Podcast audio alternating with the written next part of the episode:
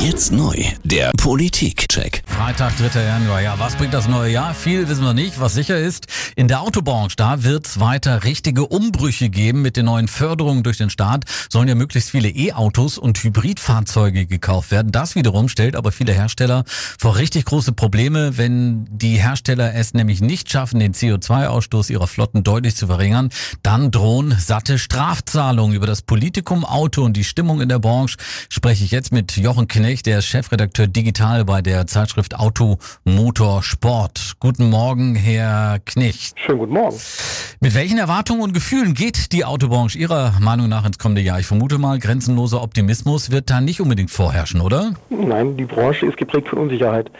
Die basiert darauf, dass die Hersteller alle noch nicht genau wissen, ob sie die Fahrzeuge, die sie brauchen, zum richtigen Zeitpunkt zur Verfügung haben. Die Elektroautos von heute haben Lieferzeiten von sechs Monaten bis zwölf Jahren.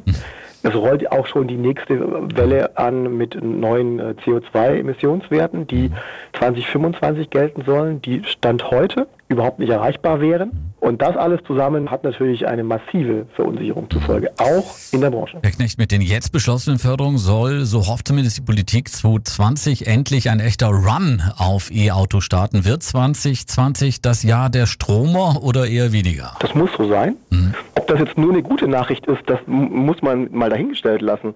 Denn ähm, Elektroautos sind mit Sicherheit in ganz vielen Bereichen eine gute Sache, mhm. aber nicht in allen Bereichen der automobilen Mobilität. Äh, denken Sie an die ganzen Außendienstler, die Außendienstmitarbeiter, mhm. die viele 10.000 Kilometer im Jahr fahren.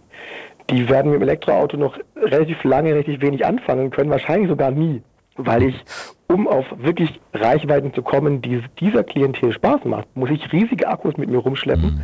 Und diese riesigen Akkus haben einen riesigen CO2-Rucksack also ja, wir werden das Jahr der Strome erleben in äh, 2020.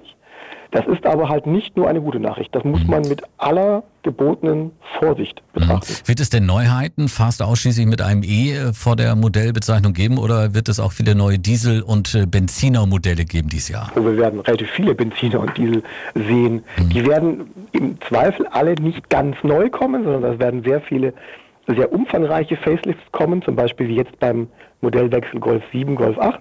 Wir werden auch bei den Franzosen sehr viele Fahrzeuge sehen, die rund erneuert kommen. Wir werden ganz, ganz viele Mittelklasse-Fahrzeuge sehen, die auf Hybridantrieb umgestellt werden. Und das sind alles Benziner oder Diesel. Warum?